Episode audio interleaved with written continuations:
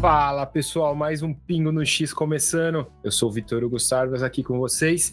E antes de começar propriamente esse episódio, vamos falar da Woodsey. A Woodsey que produz camisetas com estampas exclusivas, super criativas, que você pode usar para treinar, para competir, para usar no seu dia a dia.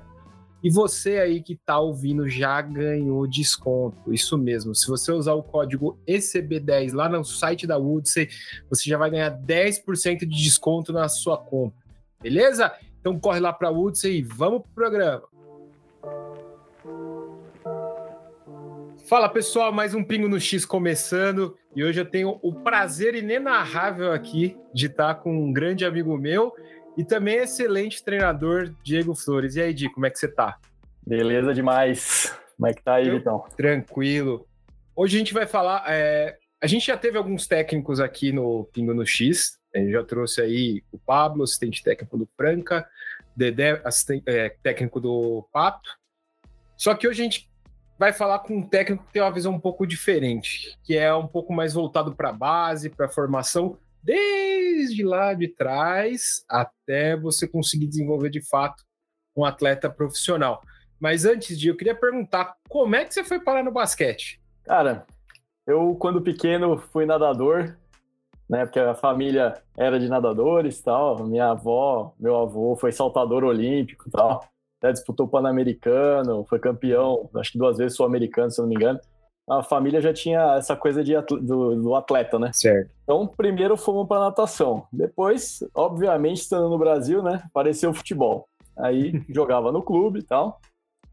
E um certo momento, jogando videogame com os amigos, viu basquete. Aí falei, caramba, legal esse negócio, vamos dar uma olhada. e aí, larguei todo o resto e aí foi só basquete pro resto da vida.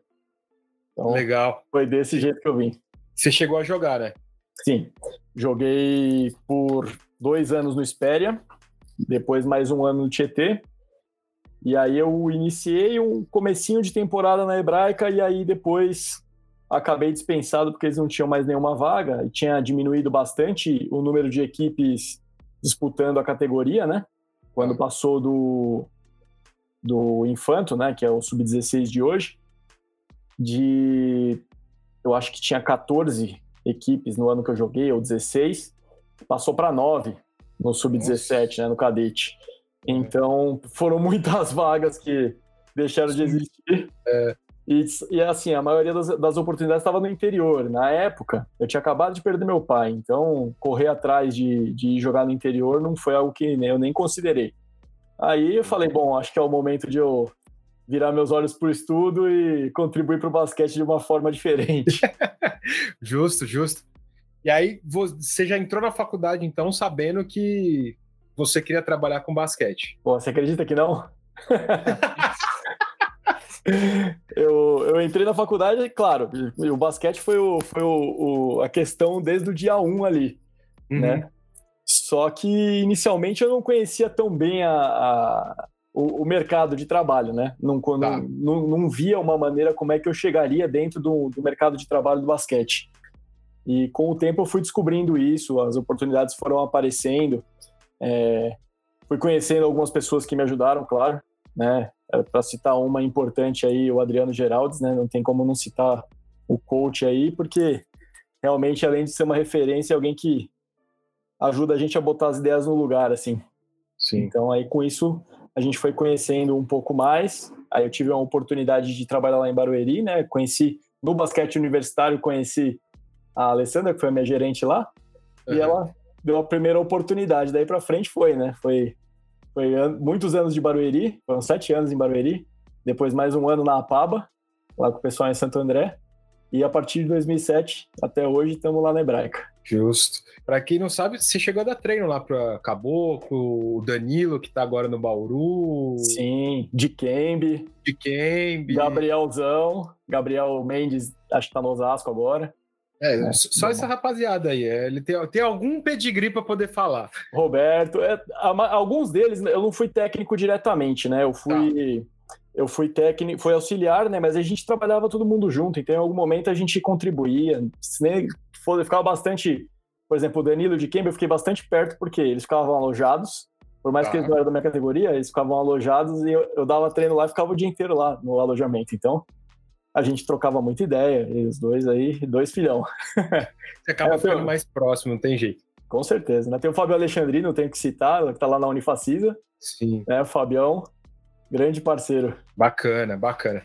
E aí agora vamos começar a falar da quadra, de é, a gente é legal, tudo, mas assim, como funciona o seu planejamento? Porque eu, eu conheço e tudo mais, uhum. fui atleta seu, universitário, mas fui, e eu sei como você trabalha, e não vou dizer que é um pouco diferente, eu diria que é o, o mais consolidado, o que mais, a maneira que mais dá certo de você fazer um, um trabalho. Queria que você explicasse um pouquinho como você faz seu planejamento, os controles que você tem ao longo da temporada e tudo mais. Bom, eu começo meu planejamento é, a partir do que eu vou ter de estrutura, né? Para desfrutar e oferecer para os meninos e meninas aí. Tá. E saber o quanto eu vou ter de treino para dar, o, o, quais os campeonatos que a gente vai participar, quais as datas que a gente vai ter que cumprir. E aí, a partir daí, né, sabendo quantas sessões de treinamento tal, quantas horas eu vou ter disponível, aí a gente consegue fazer o planejamento. Por exemplo, nos últimos dois anos eu não preciso nem dizer a loucura que foi, né, com a questão de pandemia, que mudou tudo, a gente teve voltas e pausas e treinos online, né, diferente da, da realidade dos adultos, a gente não teve essa continuidade. Né? A gente Sim. teve que se virar nos 30 para motivar os meninos, para continuar o trabalho e não, e não deixar eles parados completamente. Então, foi, foi um desafio, né? Foi um grande desafio. Mas, o, num momento normal, é isso que eu falei para você. A gente vê qual vai ser a estrutura e a, e a, abertura que a gente vai ter. Aí, por exemplo, esse ano na Hebraica, como a gente já sabia que, que voltaria para a federação, né? com, pelo menos com uma equipe, né? A gente está com o Sub-16, vai disputar a federação esse ano. É, a gente já. Eu dei uma conversada no clube com a ajuda do Wilson lá, que a gente trabalha junto, Wilson Corrêa. A gente conseguiu para os meninos um pouquinho mais de espaço. Então, pô, a gente teve quadra num período fora do, do período de treino para fazer um trabalho de desenvolvimento, porque você imagina, a Hebraica já está há alguns anos sem, sem uma equipe que disputa a federação. A gente não tinha um, uma equipe inteira para colocar na federação. Então a gente trouxe alguns meninos. Só que a gente também tem o planejamento que acontece do clube, em, com troca de gestão e tal, e a gente não sabia exatamente se ia ter, se não, não, ia, não ia ter, e no final das contas acabar ficando para a última hora. E aí na última hora a gente não tem acesso a conversar com os meninos. Então, assim, muitos meninos já tinham fechado com os clubes. A gente ainda, poxa, conseguiu montar um time bem interessante com os meninos de não tanto nome, mas com muito potencial. Sim. E que estão trabalhando bastante forte. E a gente já tinha alguns meninos que estavam jogando é, na Hebraica e no Mackenzie, e aí eles conseguiram, gente, esses estão com a gente. Então eles já passaram por uma, uma parte importante aí do, do desenvolvimento que aí você conhece.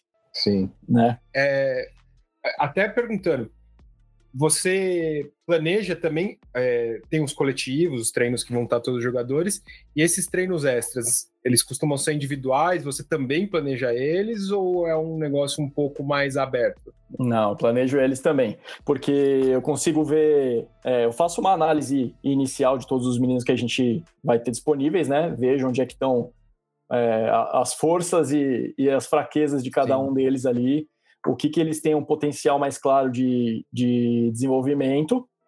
E aí vou tentando fechar, primeiro fechar as lacunas e colocar esse menino em condição de, de desempenhar, né?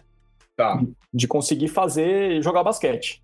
Uhum. Né? Conseguir estar tá com uma boa qualidade, de não só seguir um plano tático, né? Por mais aberto que ele seja, você conhece, você me conhece, sabe que eu gosto de jogar é, dando o maior tipo de variedade de, de de experiências, né, para os meninos, né, passando por todo tipo de situação e posição dentro da quadra e função, sim, né? Sim. É, e então eu pego e falo, tá, então agora nesse momento esse menino precisa saber isso. Então vamos mais um pouquinho. É, mesmo quando eu percebo que o menino tem o potencial de cumprir outras funções, mas ainda não está pronto tecnicamente, então eu já começo a colocar um pouquinho, mas o volume mais alto no que ele vai fazer naquele momento. Tá. Né? No, no, no volume mais alto do que ele vai ter de desempenho num jogo. Então eu fortaleço ele e aí vou colocando mais conteúdo, vou colocando mais conteúdo. Ah, o menino respondeu bem, legal. Então dá para desenvolver um pouco mais nesse sentido. Dá para ampliar aí o, o, o hall de habilidades desse cara. E aí vai, e assim vai, vai crescendo. Bacana. Mas sim, é individual a análise, sim. É, é, então, isso daí deve dar um trabalho 10 vezes maior, porque quantos atletas você tá agora lá? Tô com 14 nessa equipe. Nossa. É. São 14 caras diferentes, muito provavelmente com biotipos totalmente diferentes, experiências diferentes, que, como vocês podem ver, dá trabalho, gente. Não, dá bastante não é, trabalho. Não é por, por isso que, em compensação também, a recompensa é muito grande quando ele dá resultado, né? Com Porque certeza. Você vê o processo dando resultado, né? Com certeza. E assim, é a minha função no, no processo, né? Eu não sou um cara que eu tenho é, uma vontade muito grande de, de trabalhar com, com categoria adulta, tá? Eu não cheguei ali perto no, no sub-19, né? Participamos de, de regionais, de abertos, então, assim, tive meu gostinho ali do que é a competição no adulto e eu gosto mais do que eu, do que eu tô fazendo hoje, que é, é. servir, servir o adulto depois. Então é Sim. preparar esses meninos para poderem ocupar uma posição bacana depois. Isso é até legal que você falou, porque no papo com o Pablo, a gente teve essa discussão porque a gente acaba tendo uma visão muito de que existe uma, entre aspas, aí, progressão de carreira do técnico, que é começar na base até você chegar no adulto, é. mas e se o cara simplesmente não quiser e não gostar? Como é que é. ele vai ser valorizado no, na base, sabe? É, como que o, a, o próprio esporte, a modalidade de uma maneira geral, o mercado tem que olhar isso. E Aí uma questão de opinião minha, eu vejo que o mercado brasileiro ainda é muito incipiente nessa parte. Para eles, ou você só vai ter evolução quando você chega no adulto. Quando na verdade não é isso. Você vê principalmente em outros lugares, você teve bastante experiência na Argentina, Espanha, esses lugares não. Tem caras lá que são famosos por formar atleta. São formadores é. mesmo. Eu estava ouvindo a conversa tua com. Agora não sei se foi o Dedé, acho que foi o Pablo que falou. É, do, do Estudiantes, né? O Estudiantes Clube lá, lá de, de Madrid. Isso. Pô, é um clube que, que vive de formação. Então. Pô, toda a estrutura dele é formada em cima dos atletas que ele entrega. Então, não é a ponta, ele, você não está vivendo a ponta do iceberg, né? Você está tá vendo o, o que vem embaixo ali, como chegar ali. Né, e fazendo um trabalho muito sólido. Eu, eu não tive a oportunidade de estar no Estudiantes, eu pessoal que trabalhava comigo em Barueri teve a oportunidade de lá passar uns dias, mas eu uhum. conversei bastante com o Otávio, né? Com o Otávio Batalha, que trabalhou acho que nove anos lá, se eu não me engano. É. Então, a gente conhece bastante com a, a estrutura lá do clube. E, e é isso, eu vejo que aqui no Brasil, e vou te falar, a gente fala, ah, é o país do futebol, mas mesmo no futebol, é, as categorias de base, a gente ouve, ouve falar do, do, do, Neymar quando apareceu no Santos, que aí era um cara visto diferente. Ah, o Lulinha quando apareceu no Corinthians é um cara que já fizeram um contrato gigante. Mas, meu, acho que 99% da, do, dos caras que vivem do, do, futebol de base também passam pelo mesmo problema. Também não, não, não tem a segurança, também não tem a estrutura. Então, a gente vê uma. Mas aqui todo mundo ali está disposto a roer o osso de verdade. A gente tem uma gama de atletas muito menor. Então, eles de um, um hall gigante, uma quantidade gigante de atletas, eles vão achar lá, como, como você falou no, no, no outro dia aí, é, os eventos que, que pipocam, assim, né? É, geração espontânea. Geração espontânea. Vai ter geração espontânea em algum momento. É muita gente para não ter. Exatamente. Se a gente consegue ter no basquete, você imagina no futebol que o volume é 100, 200 vezes maior. Pois é, a gente tem hoje na, na categoria que, que a gente vai trabalhar, né, 17 equipes. Aí você é. fala, pô, 17 equipes é muito. A gente tá, cara, na região de Buenos Aires tem 149 clubes. 149 clubes só ali na região de Buenos Aires, ali que funciona como se fosse um, uma grande São Paulo, por assim dizer. Tipo isso. Tipo isso. Sim, Disputando, é. fazendo mini basquete, que a gente não faz de verdade. A gente até finge que faz, mais ou menos. Mas de verdade, assim, com todo mundo sendo parceiro e trabalhando junto, como acontece lá, isso não acontece. Eu tava até tendo essa discussão esses dias, eu não lembro exatamente com quem. Muito provavelmente foi no outro podcast que a gente fala sobre o, o cenário nacional de basquete. Inclusive, ouçam aí, pessoal. É, e a gente estava falando sobre o basquete argentino, e é engraçado porque aqui a gente tem um dos caras que mais evoluiu o mini basquete, que é o Dante. Sim. Que é um dos caras que mais escreve e fala sobre isso, Sim. e ao mesmo tempo não aplica. A gente tem toda a ferramenta aqui e não aplica. E, se eu não me engano, o Dante agora ele virou presidente do da Associação de Atletas, se não me falha. Eu não sei se é da Associação de Atletas ou da Associação de Técnicos. É, foi um dos dois aí que ele assumiu, eu não lembro exatamente qual. Uhum. É, eu também eu vi a notícia, mas não vi qual era a associação. É, mas, cara, isso é meio surreal. E eu acho que a gente não tem 149 clubes em disputa no Brasil inteiro. Se você somar todas as federações, eu não sei se dá numa categoria de base 149 clubes, sendo bem honesto. É. E o país é gigantesco. E aí você Exato. fala assim, ah, mas eles têm recurso. A gente sabe que não é verdade. Eles trabalham com tão pouco, né? Eu tenho a oportunidade de, de, de ir. Prova provavelmente vou de novo agora em janeiro, né? No ano passado não teve, mas uhum. lá pro, pro camp do Penharol, né? Pro campus do Penharol, tá. lá em Bar del Plata. E a gente vê, a estrutura deles, cara, é um prédio pequenininho, com um ginásio principal, que não é gigante, tá. com uma academia, um laboratório de cinesiologia, que basicamente é uma sala, não é algo extremamente. É uma sala 2x2 ali lotada de coisa. É, um tatame, uma lojinha, um ginásio em cima que eles usam como é, espaço de, de, treino mais de desenvolvimento individual. É né? um ginásio um pouquinho mais antigo, mas é, é, menorzinho, mas cheio de marcação, cheio de, de coisas que eles inventam muita coisa mesmo. Eles pegam é, cesto de lixo com um cabo de vassoura e, meu, desenvolve uma maneira de treinar o cara de forma diferente. Então, eles Sim. têm todo o planejamento, toda a estrutura lá, todo o, o, método deles, né? E eles vão criando em cima disso.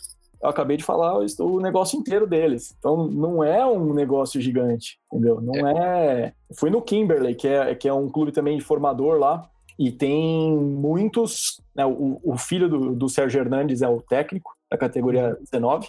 E tem, acho que, se eu não me engano, cinco moleques da, federa da, da, da seleção nacional da idade Caramba. que jogam nesse clube. Cara, o clube é. Eu entrei, não conheci o clube inteiro. Eu entrei no clube, tinha uma piscina, a gente subiu um, um elevadorzinho, tinha um salãozão assim, que era o ginásio, e uhum. mais um salão do lado. Esse é o clube. Nossa. Esse é o clube. Os caras trabalham. E é, e é, o que tem. Mas a, o ponto importante foi uma coisa que você falou aí. Eles têm método. Sim. Isso é uma coisa que faz, faz a diferença. É, e vou falar mesmo... uma coisa bem legal, desculpa te cortar. Não, pode cara, falar, pode falar. O, o Oswaldo, né, que é o Oswaldo Echevaria, ele, uhum. a gente chama é o velho, né? É o, o que tá há mais tempo, né? Quem cuida lá, o coordenador técnico, e ele chega e fala assim: ó, tá aqui o método, pode ver. Ele abre na sua frente, assim, ó, tá aqui, você quer tirar foto? É isso que a gente faz é isso. Você pode pegar a sessão de treinamento, você vai ver que é isso aqui que tá sendo feito. Você fala com qualquer atleta técnico, o que você vai ouvir é isso aqui. Absurdo. É isso. É, e, e, e, aí, e assim você consegue criar sem espaço. Uhum. Porque você tem ali já pelo menos um norte que te fala, ó, você precisa fazer isso, isso e isso. É, é, eu, aí um pouco de ignorância minha, vou até te perguntar. Ah. Eles dividem por categoria, por, por alguma coisa assim, ou é uma maneira mais global? O método, você diz? É. Dividem por categoria, assim, tem o trabalho, o trabalho inicial dos pequenos, né? Que aliás muito bem feito. Agora eu esqueci o nome do técnico, mas meu, eu tipo, pude acompanhar a semana de treino dele com os meninos pequenos lá, achei espetacular. Com bastante é. coisa é, filmada, depois se você quiser, compartilho. É bem legal.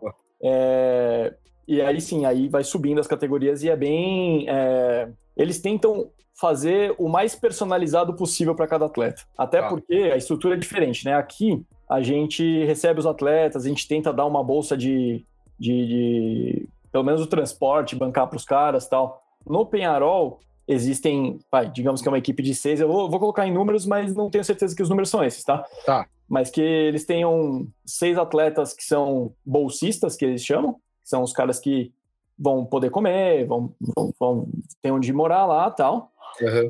E outros seis que pagam para treinar. É. Isso eu tô falando até em categoria 19. Então, assim, ah. Caraca! É, jogando Liga Nacional, viajando, muitas vezes vestindo para adulto. É assim que é o negócio, cara. É outra estrutura, é outro tipo de. outro jeito de pensar a coisa. É, então, é, na real, eu não sabia disso, é bem diferente mesmo. Eu uhum. conversei uma vez com um cara, ele e ele falou, um agente, e ele falou, ele falou que mesmo em mentalidade, ele fala, eu tenho muito mais problema com meus jogadores brasileiros quando eu recebo uma proposta de fora do que meus jogadores argentinos. O jogador argentino, ele recebe uma proposta de Israel, eu, que é boa para ele, eu viro para ele e falo, ele já tá com a mala pronta. Claro. Agora, o brasileiro vai ter que falar com a mãe, com a tia, com o cunhado, com o cachorro, com o papagaio, para ver se vai. É. É, o argentino vai pensar duas vezes. Ele vai ver, não. a proposta é boa, então, meu, tchau, um abraço. Exato. Eu, e eu falo isso porque acho que essa mentalidade na categoria de base talvez influencie muito em como ele desenvolve isso. Porque, uhum. pô, vai que o cara tava pagando até o sub-19. Agora ele tem a oportunidade de jogar fora e recebendo, ah, tô indo. Não. Outra coisa. Claro, tem, a gente tem que considerar que é a realidade deles também, né? Sim. Eles têm a possibilidade de fazer isso. Sim, sim. Coisa é um que... clube de basquete. Então, por É. exemplo, lá na Hebraica, se eu falar assim, ah, eu tenho a quadra para mim, é uma grande mentira. Ali tá, tá sendo a quadra do basquete, do vôlei, do futsal, do handball e da dança deles lá, que tem do, do- do festival lá deles, as atividades culturais do clube, mais a escola que tem lá dentro. Então, assim, a quadra não é nossa. Sim, No clube deles, o clube é de basquete, a quadra é deles. Eles vão trabalhar o quanto eles entenderem que eles devem. entendi. Dentro de um tem? planejamento e um método, né? Sim, sim. Então chega, por exemplo, um moleque de categoria sub-15, 16, assim, ele vai treinar 5 horas ao dia. Caraca! Planejado. Planejado. Não é que ele vai ficar na quadra chutando sozinho É, duas horas. exatamente. É tudo planejadinho, bonitinho, cara. É outro E- tipo de pensar a coisa. Em volume de profissional, como, como é que funciona? Tipo, eles têm muitos técnicos, eles têm um volume. Que... Porque assim, aqui no Brasil a gente tem poucos técnicos, né? Um, um técnico geralmente cuida de X categorias. É, depende do clube, você vai ter duas, três categorias e ainda vai ajudar na categoria dos outros, né? Sim. Cara, eles têm um técnico para cada categoria. Ah, isso daí já. E lá tem o feminino também, né? Agora, eu não sei se tanto no masculino quanto no feminino, se cada um é de uma categoria, mas eu sei que eles têm muitos técnicos. Tá. Eu acho que é um para cada, cada categoria. Ah, No É. masculino eu sei que é. Facilitaria aqui, né? Uh! Um exemplo, você tá com quantas categorias considerando agora o sub-16? no momento? é, tem a escolinha que trabalha junto com o Sub-12, é o 14 e o 16. Então É. são três lá. Aí você coloca aí, vai, que com sorte sejam 14 atletas por categoria, você tem aí 50 moleque que você tem que dar treino. É. E Nas tem que- categorias menores tem mais. Então, e aí você tem que observar o desenvolvimento de cada um, você tem que planejar os treinos todos, pensando Aí. no coletivo e no individual. Aí Você sabe como é que eu sou. Eu não deixo o, o menino mais fraquinho lá esquecido no canto. Exato. Então, Tá. eu vou ter que achar a motivação desse moleque para que ele continue lá.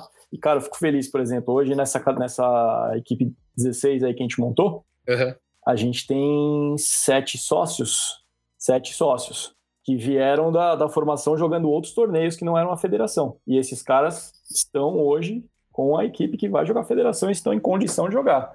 É, tem um deles ali, o Yoram, que é um menino que várias vezes me mandou mensagem falando: ah, vou parar de, vou parar de treinar tal. Ele era menorzinho, ele era mais magrinho, mais fraquinho. O aham. cara tá desenvolveu, agora tá jogando junto com a gente, vai jogar a federação, cara. Olha, olha a Aí. diferença pro moleque. Exato. E, e, e aí, até falando em desenvolvimento humano, né? Ele tinha desistido várias vezes. Sim, sim. Teve que perseverar ali, ó. Exato. E mais legal, hoje ele aprendeu a se cuidar. Ele comia daquele jeito, né, de moleque. hoje ele, ele sente a importância. Então ele, ele entendeu que ele tem uma, um compromisso com a gente, Aham. né? E ele entendeu que para ele ter um compromisso com a gente, ele tem que ter um compromisso com ele. Então ele está cuidando da, da alimentação dele, está cuidando de desenvolver o corpo, que é uma coisa que às vezes, dependendo da estrutura que você tem, é, eu passei por vários lugares, né, e converso também com vários profissionais. Nem sempre você tem a estrutura do clube permitindo que o cara desenvolva o corpo dele para ser atleta, né? Sim, sim. E aí, por exemplo, num, num clube como o nosso lá, um monte de moleque querendo, tipo, fazendo escola bilíngue, visando ir jogar no exterior lá na frente, e vai chegar, por exemplo, para jogar um high school nos Estados Unidos, um college nos Estados Unidos, e se não tem um- uma base boa para segurar a carga de treino, esse moleque vai e volta, quebrado. Exato. Como acontece com tantos que a gente conhece, né? Exato. Lá, o método de treinamento deles é seleção natural, né? É, você tem um monte de bom, bom. gente. É, Quem tá- sobreviveu, quem vambora. sobreviver vai ser bom. É. É, é invariável isso, porque Sim, pela carga de treino que os caras têm é um negócio insano. Exato. E até, vamos já aproveitar esse gancho. Uhum. É, aqui a gente tem pouco tempo para treino de uma maneira geral. Uhum. Como que você faz para otimizar esse tempo e como você sabe que essa otimização está dando certo dentro do seu processo de treinamento? Então, eu faço controle de minutos do que eu treino, né? Tá. Então eu sei, eu sei o quanto eu gastei em porcentagem com cada, com cada parte do jogo, vai, vamos deixar dessa forma. Tá. Né? O, quanto, o quanto a gente usou para trabalho técnico, o quanto a gente usou para trabalho tático, o quanto foi técnico tático. É, o quanto eu estimulei rebote, quantas sessões isso aí foi estimulado, quantas sessões de treinamento foram para defesa, né? Enfim, eu tenho isso muito bem quantificado. Tá. É, aí, junto a isso, a gente tenta fazer o PSE, né, para tentar cuidar do, do, do, controle de carga, né? Tá. Para não, não passar ali dos limites e até para conhecer qual é o, o, limite de cada um dos meninos lá, né? Porque responde diferente. Né? Existe aquele que suporta a carga, existe o que responde mal a carga e vai precisar descansar mais, existe todos esses, ainda mais crescendo, né? Sim. né?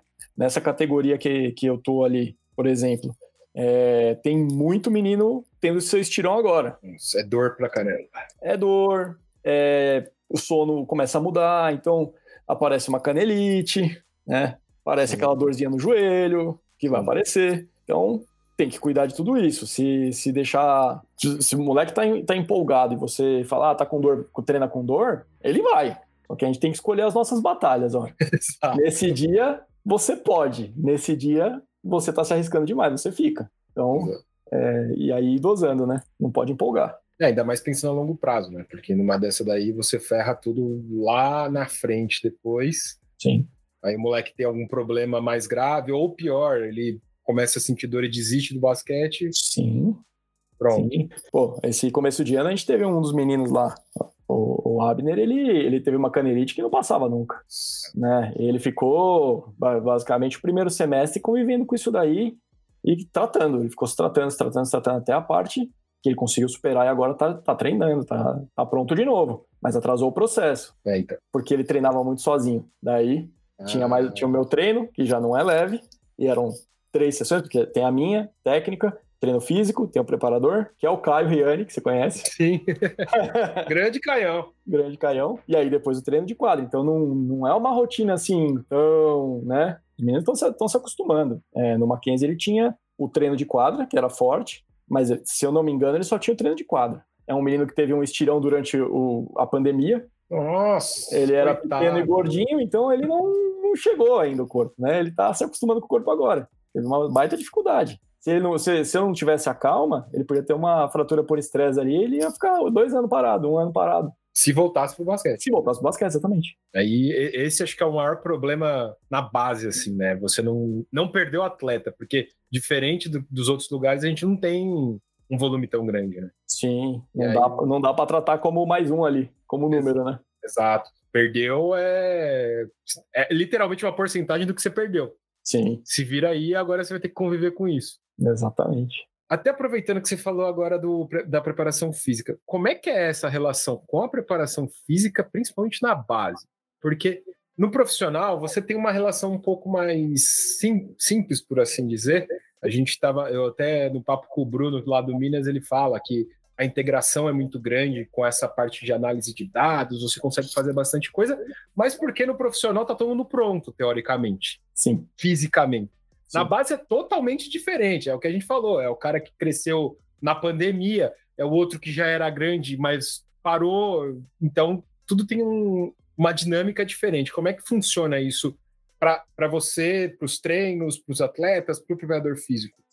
A gente começou a ter né, a presença do preparador físico nesse, nessa categoria é, próximo como está agora, né, com as sessões do jeito que estão fazendo, utilizando uhum. sala de musculação tal aparelhagem, a gente começou a ter de verdade esse ano. A gente teve em alguns outros momentos quando a gente tinha equipe de federação, tá. mas, por exemplo, quando, quando eu ficava com o sub-13 e o sub-15, o sub-13 não tinha preparador físico. Em, em, um momento o sub-15 também não teve, porque a gente não estava jogando federação. Então o que a gente fazia? Eu fazia um trabalho físico com eles. O que era esse trabalho físico? Eu não tinha material até me virava com alguma coisa lá. Trabalhava muito coordenativo, é. né? Trabalhava mesmo sem sobrecarga, trabalhava o agachamento, né? Porque é extremamente importante para postura no basquete, né? A gente tem que jogar de quadril baixo, então se você não tem o equilíbrio, se você não tem a mobilidade de quadril ali, né? Sem contar a força na coxa também, você não, não vai conseguir desempenhar. Então a gente fazia esse tipo de trabalho. Esse ano, com o Caio, a gente conversou no começo do ano, né? Como a gente não sabia qual ia ser a data de início do campeonato, né? Que ainda vai acontecer, vai ser agora no final desse, desse mês de setembro. Tá. E depois o CBC, né? Quando vem um, vem todos. Não, é, é, é, o calendário desse ano, não vou comentar. Ah, mas não, tem, não, não, tinha muito como ser muito diferente. É. Enfim, então vamos ficar felizes que ele voltou, né? Exato, pelo menos vai ter basquete. Isso. É, quando a gente se juntou no começo do ano, a gente falou: bom, não tem nenhuma, nenhuma é, competição marcada. Então o que a gente tem que fazer? Vamos desenvolver os meninos no que eles precisam. Né? O volume de treino de quadra eu estava sempre modulando em cima do que estava acontecendo no treino físico. Tá. Nem sempre eu conseguia conversar com o Caio, olha, como foi a sessão de hoje, olha, como... Não, porque dentro da, da dinâmica ali dentro do clube eu não consigo parar para fazer isso, porque saio de um treino para o outro, para o outro, para outro, e assim vai. Eu também não consigo, o Caio também sair de um treino para o outro, não, a gente não, nem sempre consegue parar para conversar. Uhum. Mas eu chegava nos meninos, falei, e aí, como foi a sessão de hoje? Ah, foi de boa. Daí eu podia soltar a bota. Ah, Hoje foi mais pesado. Ah, então beleza, então vamos dar uma segurada. Mas a gente foi muito nesse, nesse ponto de desenvolver aquela capacidade inicial, até porque a grande maioria dos meninos teve, teve estirão, né, Nossa. nesse período. Então eles precisavam coordenar. Sim. Então o que a gente combinou foi trabalho coordenativo, e, e aí, com a entrada do, do trabalho de, de agachamento, eu não sei se ele já entrou em LPO, alguma coisa assim, mas tá nesse, foi nesse pé. E agora vamos ver como é que vai funcionar durante as competições, né? É, e vai, vai ter a competição agora. Assim, aí, ó, de novo, sou eu falando, eu já prevejo um caos físico essas primeiras semanas aí que Deus abençoe o joelho desses meninos, porque eles vão precisar, viu? Com certeza. É o que eu falo para eles. Terminou a sessão de treinamento, vai se cuidar em casa.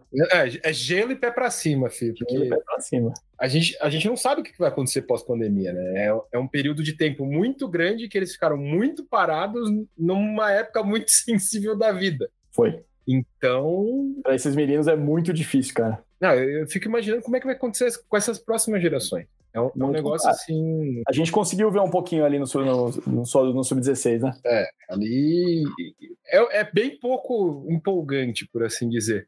É. A gente vai precisar rever muita coisa. É. Vamos seguindo. Bora. Aí chegou lá, você chega no, no, no Sub-13, um menino que você vê que tem potencial.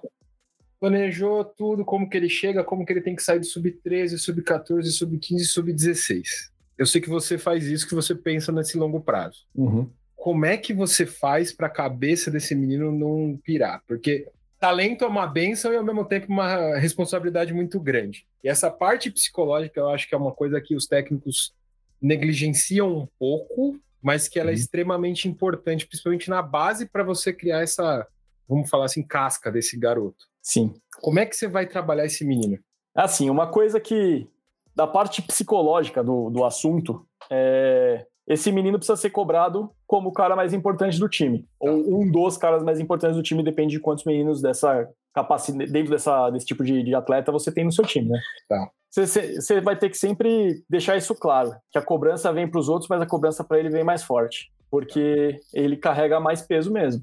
Ele precisa exercer liderança. O papel dele é maior do que só fazer um monte de ponto, né?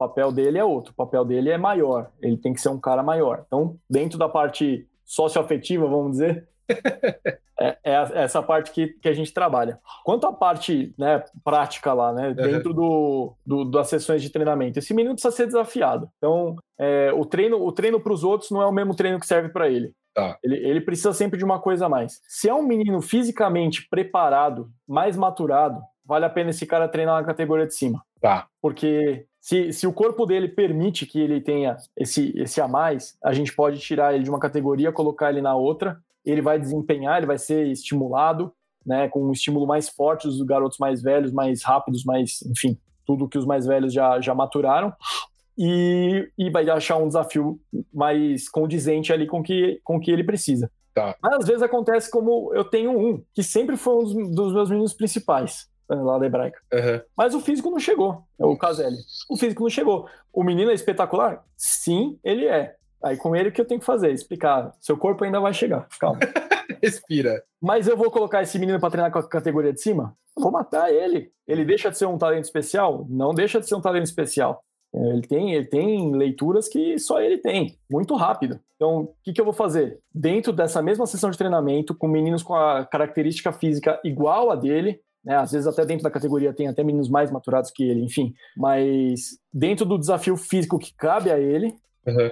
Eu coloco desafios diferentes. Dentro de uma mesma sessão de treinamento, para ele o desafio, o desafio, é outro. Para ah. ele o objetivo é outro. E eu deixo isso claro para ele. Ó, você faz isso. Para você é isso. Para você o objetivo nesse exercício, para os outros é 10, para você é 20. Entendeu? Entendi. É assim e assim vai. É, e, e pra, nossa, pro menino deve ser complicado isso aí também, né? Para entender. O corpo Com dele certeza. ainda. Nossa. Não, e agora ele, agora ele está entrando no estirão. Agora ele está entrando. Então você imagina, agora ele vai começar a descoordenar. Sim, vai ter que reaprender tudo. Vai ter que reaprender tudo. E a cabeça desse menino? Aqui ele tem uma cabeça muito boa e pais excelentes. Isso, essa é a, é a parte boa dele. Né? Se não, ele tava lascado, coitado. Tava lascado. Se não tiver calma, cara, olha, uma coisa, eu aprendi isso quando eu tava em Barueri, e tinha o Bruno Caboclo tava lá nas primeiras categorias, você vê. Quando eu conheci o Bruno, ele era menor que eu, né? Imagina. para quem não sabe, o dia tem 1,78m.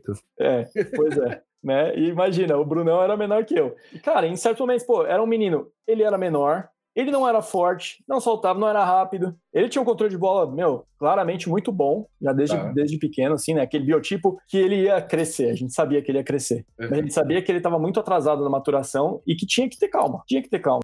Então, várias vezes eu olhava e falava assim: caramba, né? Eu ainda novão, saindo da faculdade, né? Falando: caramba, o outro ali tá melhor que ele, mais físico, mais na pancada, não sei o quê, produz mais. E o Arizão, trabalha, Ari, Ari Osvaldo Rodrigues, uhum.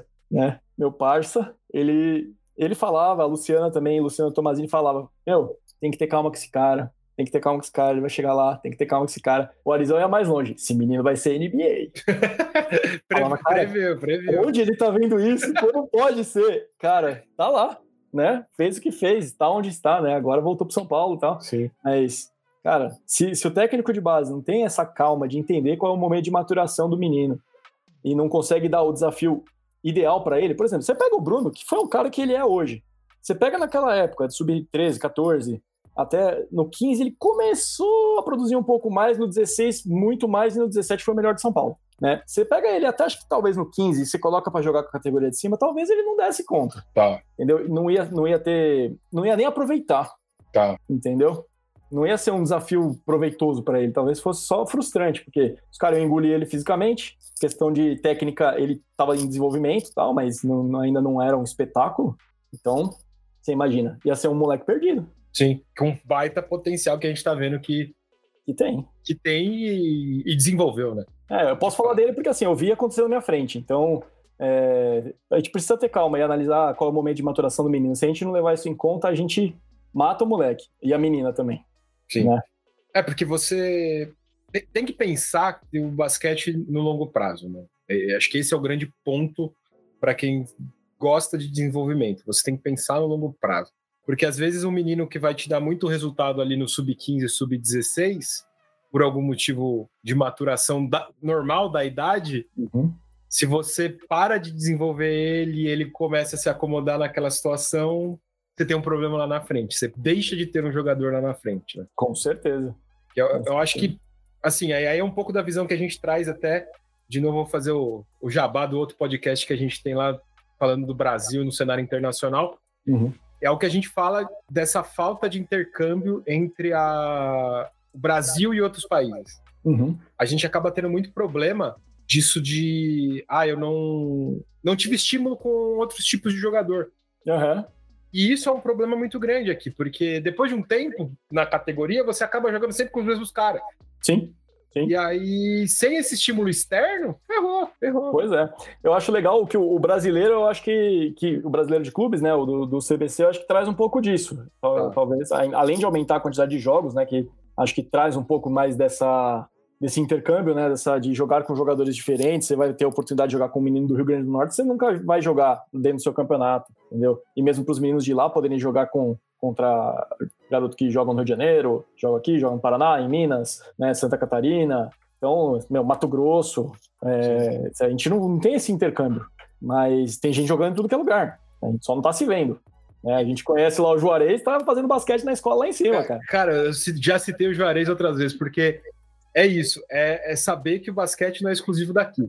Isso. E, e isso muitas vezes é, é negligenciado pelo sistema Uhum. Mas é saber que a gente tem que levar informação para todo tipo de pessoas, assim. É até uma, um dos objetivos desse podcast é isso. É, eu, eu, infelizmente, eu acabo falando mais com o pessoal do eixo uhum. Rio, São Paulo, Minas, porque conhecimento meu. Sim. São as pessoas que eu consigo ter acesso lá. Boa, Mas... Eu vou indicar umas pessoas legais para você aí. Eu, eu, eu, tive a oportunidade de conhecer lá no, no campus do Penharol. Pessoal que tem muito a adicionar, com certeza. E, e, é isso, é mostrar que tem gente aqui, tem gente lá. É, é no Juarez é lá no. Eu nunca lembro se é Roraima, Rondônia. eu também acho que é Roraima. É, é. Aí, ó, tá vendo? É um problema até de geografia que a gente tem. É Roraima ou Rondônia, Juarez, desculpa de novo. Eu já me Esquecemos de novo. É, exato. E, cara, tem gente fazendo basquete. E muitas vezes essas pessoas estão fazendo basquete com nada. Sim. Uma quadra de escola e duas bolas. Sim. Meninos e meninas, idades diferentes. Vambora. Exato. Exato. E imagina se essa pessoa tivesse mais acesso à informação, mais acesso a conhecimento, mais coisas que ele pudesse aprender. Porque tem muito técnico que é interessado. Sim, pra caramba. Eu tô fazendo a pós-graduação agora, né? E a pandemia permitiu a gente juntar gente do Brasil inteiro nessa pós-graduação, nesse curso. E a gente percebe pela vivência e pelo que cada um deles fala, como meu, a, a, experiência é muito diferente. Sim. Então, o que é para mim é completamente diferente para Camila lá no, no, no, Rio Grande do Norte, como é diferente para o Peri lá no, e para o Carlinhos no, no Rio de Janeiro, entendeu? É, é, tudo diferente. O Rio de Janeiro e a gente aqui é um pouco mais parecido, assim. Mas, por exemplo, se você for para Paraná, você vai ter situações em que o basquete é desenvolvido dentro da escola. Então, não está longe da gente. Sim. Não, o Santa Catarina, eu cito muito Santa Catarina porque eu tive contato com o pessoal lá da federação quando eu fui no congresso. E, cara, é um negócio insano. Os caras criaram uma loteria estadual para bancar o basquete. Espetacular, né? É, é surreal. É surreal. e isso tem três anos. Três Sim. anos. E já promoveram até tecnificação, né? Exato. Né? exato. Especialização não, né? É... Formação contínua dos técnicos, né? Forma... Exatamente. Em três, quatro anos, vai. Acho que tinha um ano na época que a gente foi, a Loteria Federal, Federal Estadual. Imagina em longo prazo isso. Pois é num espaço de tempo ridículo, eles já conseguiram fazer um monte de coisa. Eu, eu não conhecia o basquete de Santa Catarina antes, uhum. mas eu acredito que devia ser metade do que acabou virando, sabe? Tá, tá em crescimento, crescimento, com certeza. Sai muita gente de lá, né? Sim.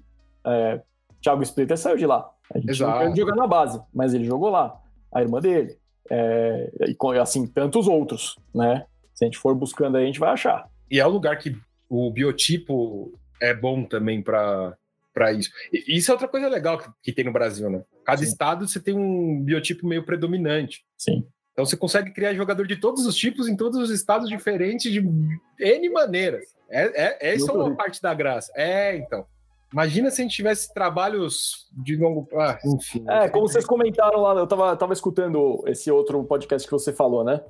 É, como vocês falaram do, do, da planificação, né? Como na Argentina tem, tem a cartilha deles né? E aí é o norte deles. Todo mundo trabalha igual? Não, mas trabalha dentro daquilo, com a sua individualidade de trabalho de cada um dos técnicos, cada um vai dar o seu tipo de contribuição, mas sem fugir daquilo, né? Se você pega na, na Federação Espanhola, tem lá o manual da FEB, tá. que, cara, vai te dar um norte fortíssimo para como você vai trabalhar. material tá. muito bom e muito fácil de entender, inclusive. É, eu tive, tive, contato com esses dois. É, os dois são muito próximos, assim, de um conversa muito bem com o outro. Tá. Eu acho o material da, da Federação Espanhola um pouco mais didático, assim, para quem está tendo contato com ele. Tá. Né? É, mas, cara, fala, fala do, do zero até o adulto, cara. É, eu acho que a gente está engatinhando, essa é a verdade. É, é, surreal. Não, eu tenho estudado muito basquete francês. Eu, eu, virou meu, meu novo xodó. Como é que os caras saíram de nada Pra... Porque eles estão agora. Exato. Pra, pra... Finalista, finalista de Olimpíada. Exato. Tipo, não tinha nada, era um terreno arrasado. De repente, os caras chegaram na Olimpíada, não é bem assim. Não. Aí eu comecei a pesquisar. Cara, eles têm formação continuada, de, desde técnico, preparador físico, analista de desempenho, fisioterapeuta, dirigente. Uhum. Até dirigente eles têm educação continuada. E eles têm um bilhão, mentira, um bilhão é um valor alto, mas muitas e muitas sedes espalhadas por todos os territórios franceses. Uhum. Porque a França ainda tem esse outro problema, e tem território francês fora da França. Verdade. Então, assim, Verdade. assim, eles têm que ter é, centros em todos os lugares, porque, pô, apareceu um cara talentoso. Ou na pior das hipóteses, puta, olha esse biotipo desse cara, porque se você for ver, os franceses são tudo comprido, alto, dos braços gigantes. Sim. Olha o Gobert. o, Go, o Gobert, o Batum, o, o Boiá. O Boiá. Cara, é surreal. E é, é. assim que você tem que fazer. Você Sim. tem que estruturar a coisa. E aí você descobre que não foi que eles apareceram na final é. da Olimpíada. Tiveram Exato. ali 10, 12 anos de trabalho e agora esses São caras jogam junto desde a, do sub-12. Sim. Entendeu? Sim. Aí chega Cara, a ser covarde até. É. Olha que engraçado, quando eu fui lá na. Foi num congresso de mini basquete, lá em Córdoba, uhum. né, aqui na Argentina. É... Cara, eu posso estar errado, mas acho que o Dante estava lá, tô na dúvida. Ah, eu teria quase certeza. É. Qualquer lugar de mini basquete, o Dante tá. O Dante estava lá. ou ele estava lá ou ele foi citado muitas vezes. Exatamente. de, de duas, uma. Mas é, quem, tava, quem, quem comandava lá né, era o Ricardo Borranich, que até a gente teve ele aqui no, na, no curso da Federação Paulista. Uhum. É um cara muito bom, né? E, enfim, depois falamos nele. Mas uma coisa que eu achei muito legal: uma das palestras foi com o árbitro. Né? Legal. Por quê? Porque os caras percebem que, assim, se você ter. E estamos falando de mini basquete, tá? A gente não está ainda falando do, de todo o resto, né? É, por exemplo, se a gente for falar de mini basquete aqui no Brasil, muita gente não conhece, não sabe o que é, e muita gente que acha que sabe o que é não vai te definir da maneira como ele deveria ser feito de verdade. Sim. Eles se preocupam até com o cara, é, qual é a maneira que esse árbitro vai apitar para contemplar esse tipo de criança. Eita! Pois é. Mas como então, assim? assim ah, por exemplo, se, se, é um árbitro que não tem uma cabeça certa de, de formador, ele não vai agir como parte do processo de aprendizado. Ele pode agir simplesmente como um árbitro e cuidar da regra. Então ele vai ver o menino pegando, dando dois passos com a, com a bola na mão lá, sem bater bola, ou batendo, segurando, batendo de novo, dando duas saídas, e vai falar: pipipi, bola para outro lado. Quando naquele momento isso não é o importante. Ah, entendi. entendi. Entendeu? Então, trabalho técnico, trabalha o outro técnico, trabalha o jogador, trabalha o dirigente. Tinha dirigentes nesse congresso, tá? Legal falar. Isso é legal. E o árbitro. Então, é todo mundo trabalhando junto. Não cada um querendo o seu, como a gente vê mais acontecer. Não, não é só isso que a gente vê aqui no Brasil, mas a gente vê muito mais isso do que o diferente dentro da base. Sim. É, no adulto isso faz parte do contexto. Sim. Né? No adulto você está competindo no, no, nível máximo e aí não tem, não tem conversinha. Você tem que ser ético, né? Mas você tem que competir no seu máximo. Pronto. Ninguém é tem que, que, que, pensar. Tem que pensar com respeito ao, seu adversário. Ponto. Aí daí para frente você disputa da maneira que você desejar. É né? isso. Já na categoria menor, não é assim que tem que ser, mano. Que, que, que você ganha se você pega primeiro, né? Você vai fazer um campeonato de escolinha, você não tem que colocar placar, né? Você coloca um placar, vai existir a escolinha que ainda está em começo de trabalho, que pode acontecer comigo, como pode acontecer com meu parceiro. Um dia a gente está de, um, de um lado ou do outro, mas se a gente não for parceiro um com o outro, vai aparecer um 120 a 20 e o cara contando vantagem jogando no, no jornal, entendeu? Exato. No site do clube. O outro, como é que vai estar tá o outro professor? Primeiro, você expõe o trabalho do, do, do, outro profissional, que é seu parceiro de trabalho. Sim. Né? Sim. E do outro lado, você ainda coloca a criança que passou por isso, né? Que, tá, é o mais importante, na verdade, né? Muito, muito além do técnico. É a criança que está passando dentro do processo. Como essa criança volta? Como essa criança encara entrar depois de tomar um 120 a 20 para todo mundo ver? Chega numa escola, um tira sarro do outro, né? Tudo bem. A vida não são só flores, né? Não é tudo maravilhoso e ninguém pode né, tirar um sarro da cara do outro, não é isso. Mas dentro de um processo de aprendizagem de competição, a gente não pode ter esse tipo de, de comportamento. Exato. Né? Ah, e, principalmente porque também se afasta das crianças, né? Isso. E aí você tem o seu, o seu esporte enfraquecido ao invés de fortalecido. Exato. Pois é. Grande, grande vantagem o 120 no final do dia, né? Pois é. Quem vai lembrar disso ali há duas semanas? É, é, é acho que eu ia falar quem isso. perdeu. Só quem perdeu. É isso. Esse é o ponto. Porque você é, até no Coach Carter, no filme, ele mostra isso, né? Quem uhum. que foi o campeão estadual do ano passado? Ninguém Quem sabe. que foi o campeão do... Ninguém sabe. sabe. Então, pro... principalmente para a modalidade na base, você vai ser reconhecido quando você desenvolver atletas. Sim. Quando você tiver destaque com atletas em destaque. Sim. E, e o inverso também, que foi o que aconteceu no Sub-16. Uhum. Olha a quantidade de crítica que tanto a comissão quanto os moleques tomaram, uhum. Sendo que isso é só resultado de um processo. Exatamente.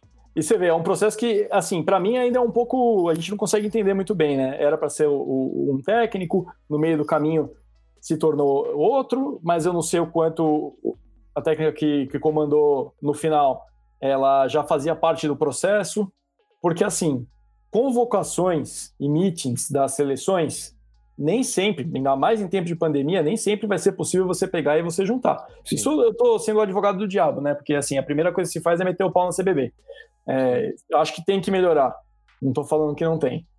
Né? Tem que pensar de, de, de, formas diferentes. Mas só responsabilizar a CBB eu acho complicado. Eu acho que tem que ser um trabalho contínuo. Né? Eu tenho um dos meus atletas, né? o, o Max é um cara que esteve em seleção paulista, é um menino que poderia ter ajudado lá possivelmente, né? Dentro de um processo que ele fizesse parte, né? Sim, sim. Cair de paraquedas lá, ele não ia ajudar em nada também. Como, como ninguém acabou ajudando. Exato. Porque, enfim. Continua. Enfim, isso não, faz, não, não é importante. É. Mas não existe um contato com esses atletas que teoricamente fariam parte de, dessa, desse grupo de atletas que poderia fazer parte dessa seleção. Sim. Então, a gente não consegue ter o dinheiro para ter esses meninos sempre juntos, ou ter períodos de treinamento junto, ou pô, participar de um torneio na Europa para dar rodagem para os moleques. Nem sempre isso vai acontecer, até porque, né, é caro para caramba e agora mais caro ainda. Sim.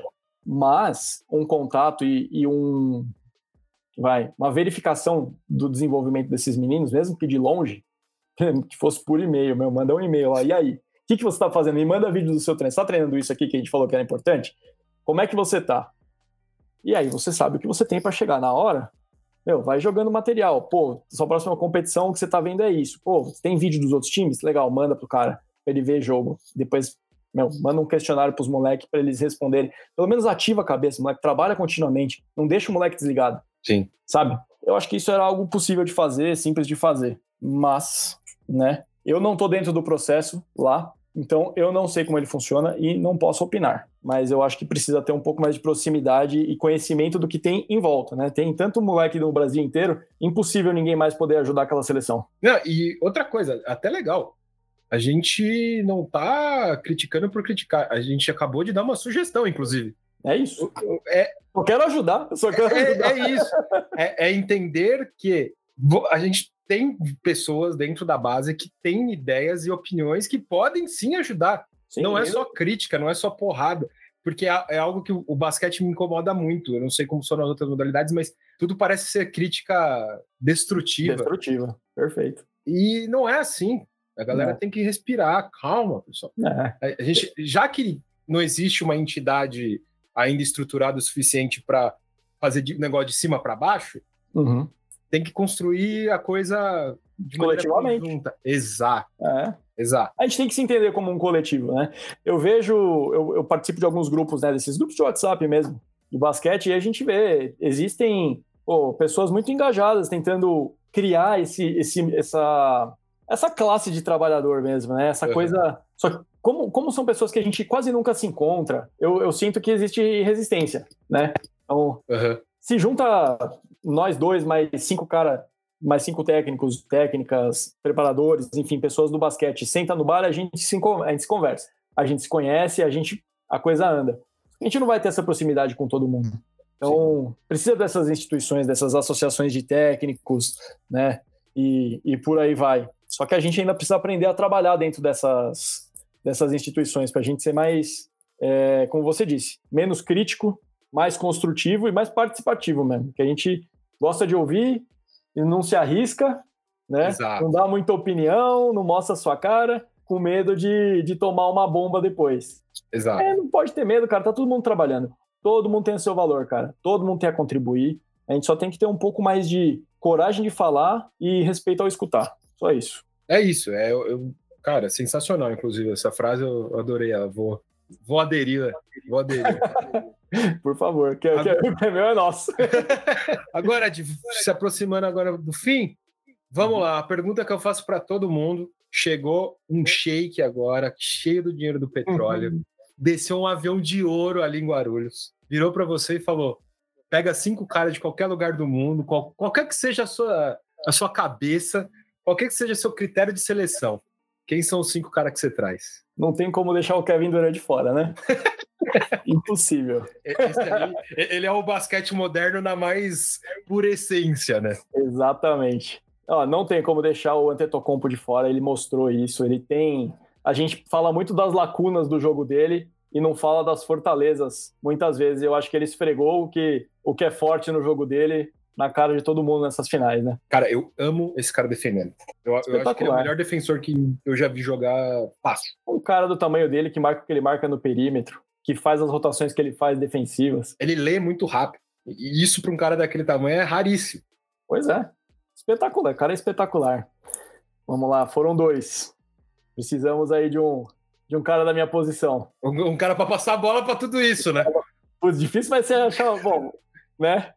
É que aí eu fico bem dividido, né? Mas acho que Stephen Curry é o cara que, que eu colocaria para fazer isso, porque é um cara que na hora que precisa dele, ele sempre correspondeu, e na hora que ele precisou se diminuir para os outros caras que estavam em melhores posições fazerem o que precisavam fazer, ele soube se diminuir também. Sim. Então é um cara que sabe qual é o seu papel, sendo o que ele é, né? Sim. O, melhor o cara da face o jogo. É. Exatamente. É, aí, aí começam os. É, o Anthony Davis precisa participar dessa panelinha. Já que tá é um baixo, cara que é da, tá pequenininho.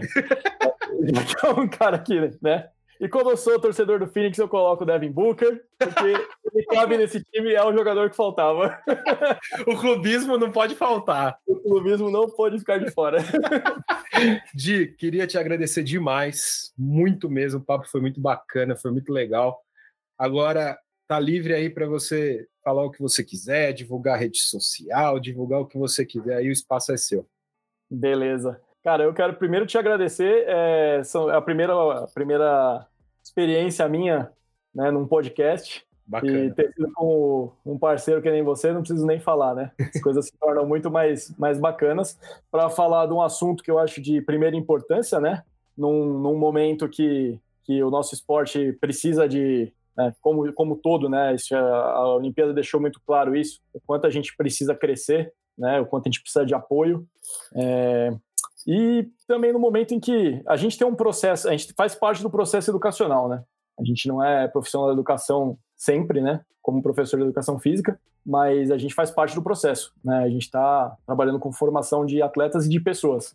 Então, é um momento muito, muito oportuno para a gente trazer isso à, à conversa. Então, Sim. eu agradeço muito que você tenha me convidado e me dado essa oportunidade de conversar sobre isso. Espero que, que ajude aí seu, o programa de vocês, o, o podcast de vocês está muito legal. Está trazendo muita coisa muito importante e pessoas muito bacanas, cara. Gostei muito do que eu ouvi.